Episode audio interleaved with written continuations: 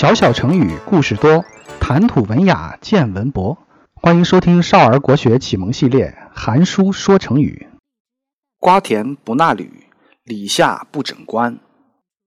当一个人走在瓜田里的时候，即使鞋子掉了，也不能马上提起来，一定要走到远离瓜田的地方再提鞋。当站在李子树下的时候，即使帽子歪了，也绝不能马上伸手去扶，要走远点再去把帽子扶正。为什么要这么做呢？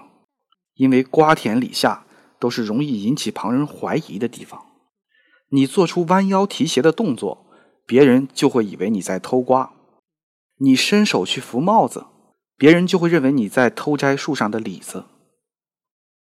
也许你会说，这些旁观者也太多疑了吧？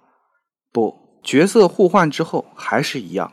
假设你是一个旁观者，也一定会怀有这样的心理。人同此心，心同此理。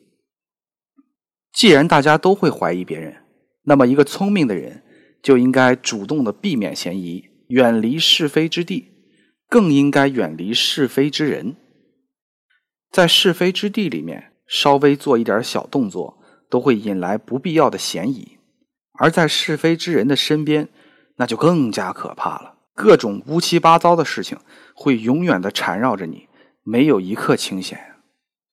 换个环境再去提鞋子、扶帽子，看似有点小麻烦。可是没有这点小麻烦，后面就会跟来更大的麻烦。在唐朝的时候，有一位大书法家，他的名字叫柳公权，他写的楷书被称为柳体，至今仍然是书法入门必学的字体。柳公权的字写得非常好，同时他也是一个大官儿，经常向皇帝提出中肯的意见。当时有一个叫郭宁的人。这人把他自己的两个女儿送到宫中，之后过了没多久，郭宁就被派到陕西的一个县城里面去做地方官了。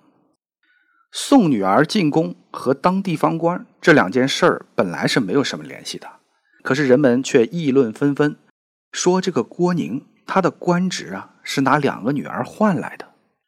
皇帝在听到这个流言之后，就非常的恼火，他跟柳公权说起这件事儿。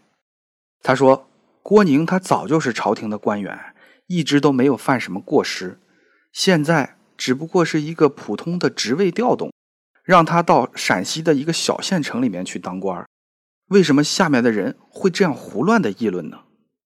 柳公权说：“按照郭宁的贡献和功绩来说，派他去当地方官原本是合情合理的，没有任何的争议。”可是这件事儿啊，恰好发生在郭宁进献两个女儿入宫之后。我们都知道这两件事儿没有联系，可是外面的人他不明内情啊，当然会有所怀疑。皇帝还是不明白，他说：“郭宁的两个女儿进宫是陪太后的，并不是献给朕的呀。他们这么说，既坏了朕的名声，也坏了郭宁的名声。”柳公权回答道：“瓜田李下的嫌疑。”人们哪能分辨得清呢？这个事儿啊，不能怨别人。皇上，您应该主动的避免这种事儿的发生，否则任凭多好的口才也说不清。这个故事就是“瓜田不纳履，李下不整冠”。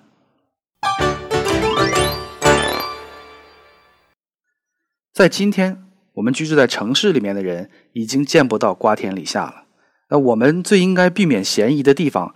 就是跟钱还有贵重物品相关的场合，即使别人没有明确的要求，也应该主动的做到账目公开，每一分每一毫都要透明可见，让别人无从挑剔。